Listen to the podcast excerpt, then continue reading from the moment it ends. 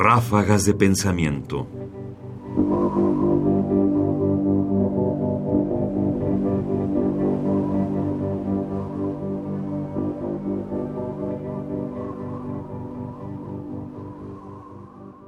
El maniqueísmo.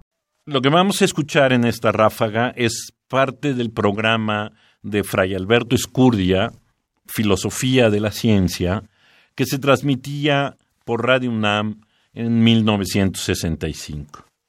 En este caso es un pequeño fragmento de la explicación de la influencia de los maniqueos en el cristianismo, pero particularmente en la objeción que se tiene de que no pudo haber habido ciencia cristiana medieval. No solo desde la filosofía vinieron elementos doctrinales que torcieron la doctrina cristiana, de suyo inocua para la ciencia, convirtiéndola en un estorbo para su progreso. También las religiones mágicas del Oriente tuvieron culpa en que el cristianismo fuera deturpado como anticientífico. Y así, por ejemplo, del Oriente llegaron religiones como las de Manú, que se colaron dentro del cristianismo, y aunque fueron condenadas por la Iglesia, su influjo fue tan grande que aún algunos de los mejores teólogos cristianos fueron víctimas de sus errores. La religión de Manú llamada maniqueísmo, enseña en lo substancial que el mal del mundo no puede ser explicado si el mundo se piensa como creado por un Dios bueno, que sería incapaz de crear el mal. Y por ello enseña que al lado de ese Dios bueno, creador de la bondad del mundo, a quien llamaban Hormuz, había que creer en Arimán, Dios malo, principio y causa de la malicia de este mundo y de acuerdo con estas ideas repartían las cosas atribuyéndolas ora al Dios bueno, ora al Dios malo.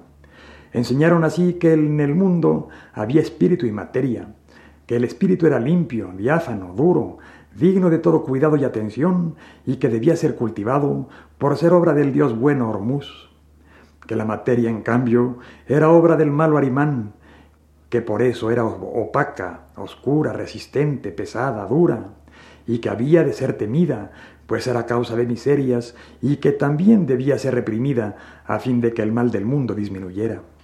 Ráfagas de pensamiento. La aproximación de Escurdia es una aproximación militante que no deberíamos dejar pasar.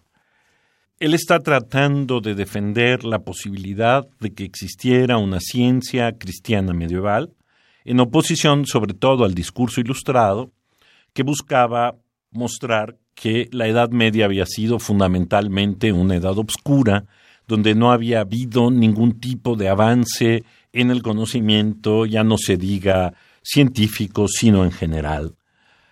Escurdia, por supuesto, responde a este prejuicio, tratando de mostrar que sí, que sí lo hubo, pero él mismo no se separa de otro prejuicio, diciendo que parte de las razones por las que se le atribuye a la ciencia medieval no ser propiamente científica es por la influencia que tiene de algunos pensamientos mágicos como el del maniqueísmo.